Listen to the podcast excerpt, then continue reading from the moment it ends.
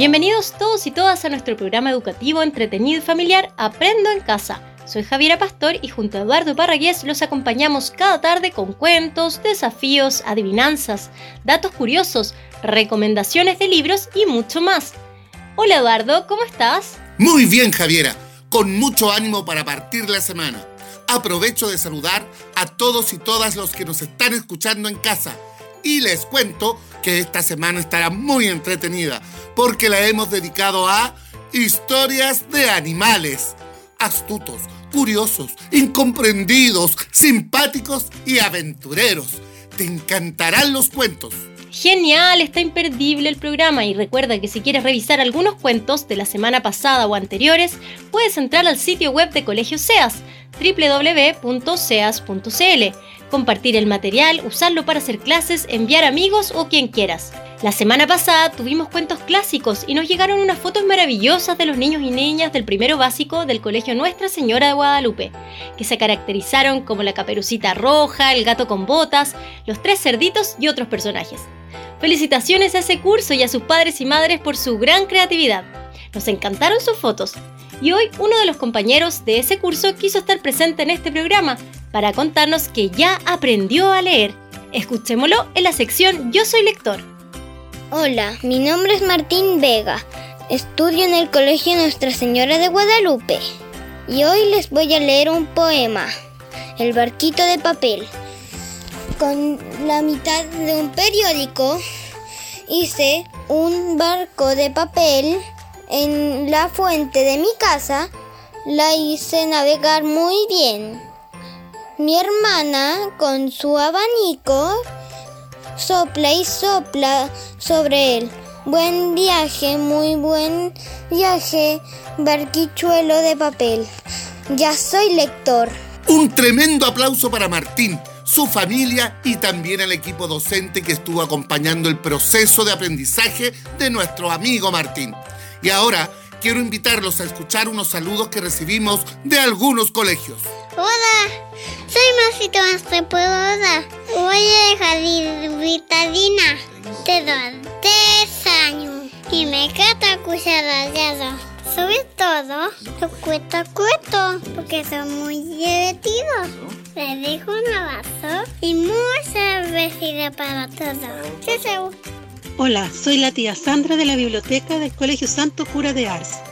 Quiero saludar a todos los niños y sus familias y animarlos a seguir aprendiendo en casa, seguir cuidándose, ser positivos y cultivar la esperanza que Dios mediante nos permitirá reencontrarnos en nuestro colegio. Con todo mi cariño, hasta pronto, la tía Sandra. Muchas gracias por acompañarnos y estar cada tarde en el programa. Le enviamos un gran saludo a la comunidad del Colegio Santo Cura de Ars. En un rato más estará la profesora Marcia Larrondo con el desafío científico, para que se vayan preparando. Ahora continuamos con nuestra sección favorita, los cuentacuentos.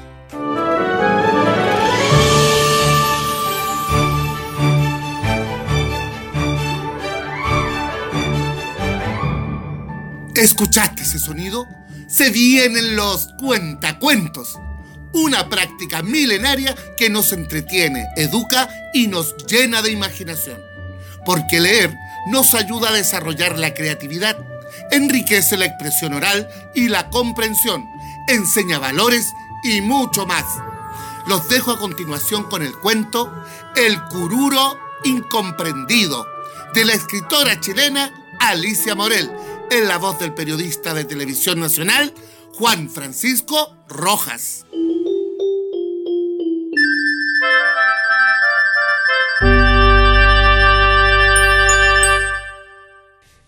El cururo, joven y entusiasta ratón del bosque, iba una mañana cantando por el camino secreto que le servía para transitar. Con la derecha me levanté, por eso salto y caigo bien, la pata izquierda la esconderé y así este día me irá muy bien. Esa noche el cururo había soñado que era el más sabio del bosque y que, al contrario del chuncho, anunciaba solo buenas noticias. Su canto despertó a la señorita lagartija. Asustada, ésta abrió un ojo y miró al cururo desde la piedra donde tomaba sol. ¿Qué te ha puesto tan alegre? le preguntó. decidí ir a la escuela para ser sabio. La lagartija no pudo aguantar una carcajada. ¿Un ratón a la escuela? ¡Ay! Nunca había oído algo así. ¿Por qué eres una ignorante? chilló el cururo ofendido. Insolente, gritó la lagartija, ofendiéndose a su vez. Seré más sabio que el chuncho, continuó el cururo, y no anunciaré desgracias, sino puras felicidades. Eres un pretencioso, alegó ella. Me instalaré en la escuela hoy mismo. Prefiero ser pretencioso y no un pellejo lleno de sol como tú. La lagartija se quedó muda y verde de rabia. Abriré un agujero en el fondo de la sala de clase y desde ahí oiré y aprenderé todo, continuó el cururo satisfecho. Eres el mismo intruso de siempre, logró decir al fin la lagartija.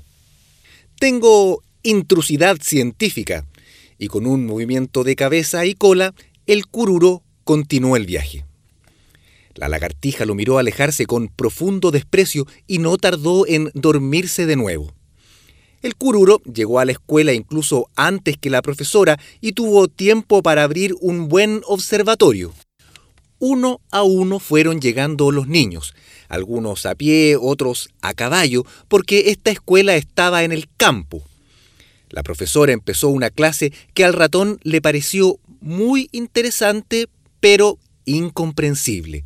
Le bailaban en la cabeza los números y las letras. Es difícil ser sabio, suspiró sin desanimarse. La profesora llamó a un niño para que leyera, pero el pobre Tuco no daba pie en letra. Es muy difícil, no se me queda nada de lo que leo. Prefiero los monos. Igual que yo, pensó el cururo, esperanzado. Mira, Tuco, advirtió la profesora. Los monos son mudos en cambio, las letras hablan, nos enseñan lo que significan los dibujos. Los libros no se hicieron para mí, alegó Tuco. Ah, ¿crees que se hicieron para que se los coman los ratones? exclamó la profesora, impacientándose. El cururo dio un respingo al oírse nombrar, se sintió importante. Además, no se le había ocurrido comerse un libro y pensó que así podría ser sabio con mayor rapidez. Oye, Tuco, leeremos un libro de aventuras en clase y verás que los monos se te pintan solos en la cabeza, dijo la profesora sacando del cajón de su mesa un libro grandote. De solo verlo, al cururo se le abrió el apetito. Tuco empezó a leer a tropezones. A pesar de la dificultad, la historia no tardó en interesarle, sobre todo cuando continuaron leyéndola sus compañeros, quedaron en un capítulo lleno de suspenso, tanto que los niños, entre ellos Tuco, no hallaban las horas de que llegara la clase del día siguiente para continuar la lectura. La profesora estaba feliz, pero sin duda el más contento era el cururo, que durante la noche se comió la historia completa, con monos y todo. La panza le quedó tiesa de sabiduría, tuvo que alojar en su escondite de la escuela, incapaz de dar un paso. Al otro día, los niños supieron que un ratón les había comido el cuento. Indignados buscaron el agujero por donde el intruso se había metido a la clase y lo tapiaron cuidadosamente con latas y vidrios. El cururo escuchó las cosas terribles que se dijeron de sus congéneres paso a paso se alejó de la escuela sintiéndose incomprendido. Le costó mucho digerir el libro, por lo que tuvo que soportar las burlas de la lagartija. Sin embargo, no tardó en volar por el bosque el rumor de que el cururo se había comido un libro y sabía mucho. Hasta el chuncho fue a consultarlo para dar sus malas noticias. A pesar suyo, la lagartija también tuvo que reconocer que se había hecho un sabio. El cururo vivió muchos años anunciando felicidades y resolviendo enigmas. Murió de viejo, condecorado con hojas secas por ser el más sabio del bosque.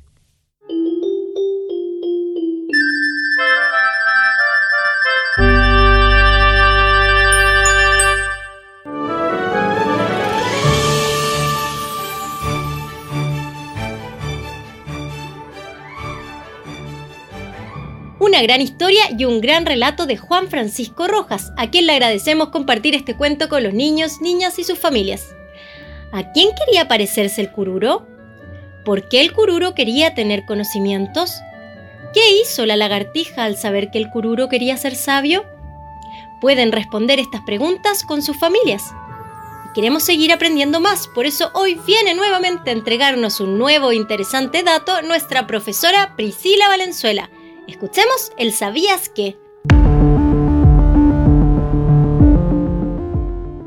Hola niños y niñas. ¿Sabías que el cururo es un ratoncito de color negro, con cabeza grande, orejas pequeñas y cola corta?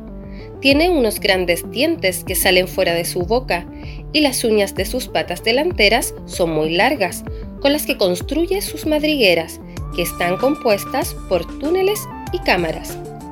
Estas son utilizadas para dormir, criar y almacenar alimento. Este ratoncito vive en pastizales y matorrales abiertos. Se encuentra debajo de la tierra, haciendo muchos túneles por donde se traslada para buscar su alimento, raíces suculentas y bulbos de muchas plantas. Habita desde la región de Atacama hasta Quirigüe en la octava región del Biobío. ¿Sabías que el cururo vive en colonias formadas por varios animales y solo sale a la superficie a botar la tierra que cava? Cuando detecta algún peligro, emite un canto que a los humanos les suena como curú, curú, y de allí proviene su nombre. Muchas gracias Priscila por este interesante dato sobre un animal endémico de Chile que debemos cuidar y proteger. Y a continuación queremos seguir adelante con nuestro programa para explicar y aprender a través de la ciencia. Hoy nos acompaña la profesora y amiga Marcia Larrondo del Colegio Santo Cura de Ars que nos quiere compartir un interesante experimento para hacer en casa. ¿Estás preparado?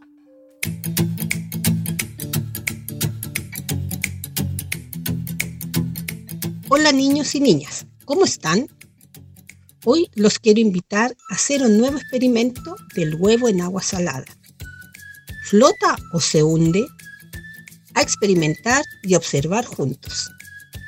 Para este desafío necesitamos los siguientes materiales. 6 cucharadas de sal de mesa, 2 vasos, una cucharada sopera, agua de la llave y dos huevos crudos. Procedimiento. Para comenzar, llena los dos vasos con agua de la llave. Añade alrededor de 6 cucharadas de sal en un recipiente y mezcla bien con una cuchara hasta que la sal se haya disuelto completamente en el agua. Pon un huevo en cada recipiente y observa cuál de los huevos flota y cuál se hunde. ¿Pudiste observar qué pasó? ¿Hay alguna diferencia entre ellos? ¿Qué hace que el huevo flote en el agua salada? La respuesta a este fenómeno radica en la densidad, la cual se refiere a la cantidad de materia contenida en un espacio o volumen determinado. Como pudiste observar, el huevo en agua salada flotó y el que estaba en agua de la llave no lo hizo, debido a que el agua salada es más densa que el agua del grifo, pues además de hidrógeno y oxígeno, también contiene las moléculas de la sal, sodio y cloro el huevo no se hunde. En pocas palabras, cuanto más denso sea el líquido, más fácil será flotar en él. Experimenta, observa y descubre. Nos vemos el próximo lunes con otro desafío científico. Me encantó el desafío, ya sabemos por qué se flota más en agua salada que en agua dulce. Hazlo en casa y cuéntanos qué te pareció este experimento, escribiéndonos a nuestro Instagram arroba colegioseas.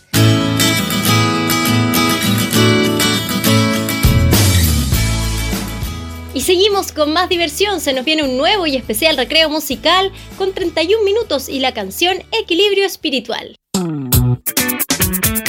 Sí, es un día muy especial. ¿Por qué? Porque en la mañana le saqué las rueditas chicas a mi bicicleta. Oh. Lo mejor que me ha pasado en mi vida fue sacarle las rueditas a mi bicicleta.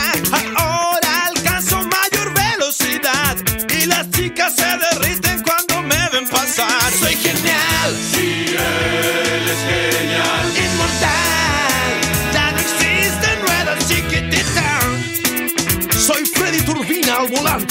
Cuidado niños que quemo.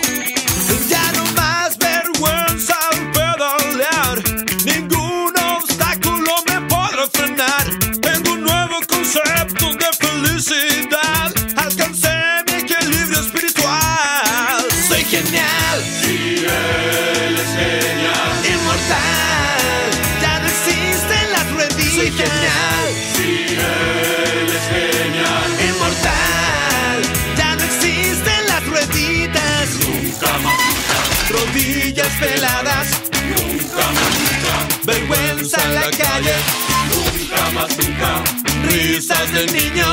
Nunca más, nunca. Burlas de nadie. Oh, ese es el famoso Freddy Turbina. Sí, y dicen que no duerme.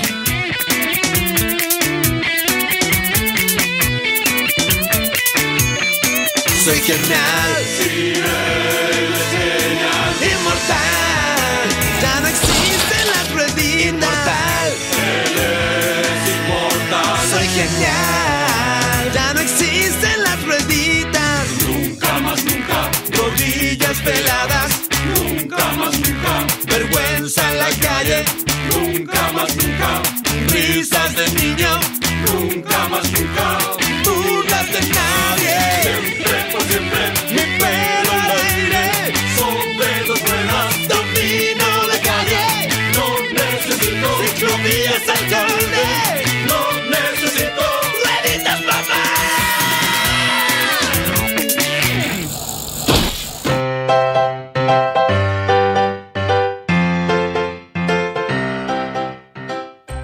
Genial Freddy Turbina y su gran poder sobre la bicicleta! Vamos llegando al final del programa. Hoy pudimos conocer a un nuevo lector, escuchamos saludos y aprendimos y disfrutamos con la historia del Cururo, además de descubrir y conocer más a través de la ciencia. Mañana tenemos muchas más sorpresas para ti. Comparte el programa, cuéntale a tus amigos y compañeros que todos los días nos reunimos a las 16.30 en Aprendo en Casa, un programa de red de colegios SEAS. Encuéntranos en www.seas.cl. Nos vemos mañana.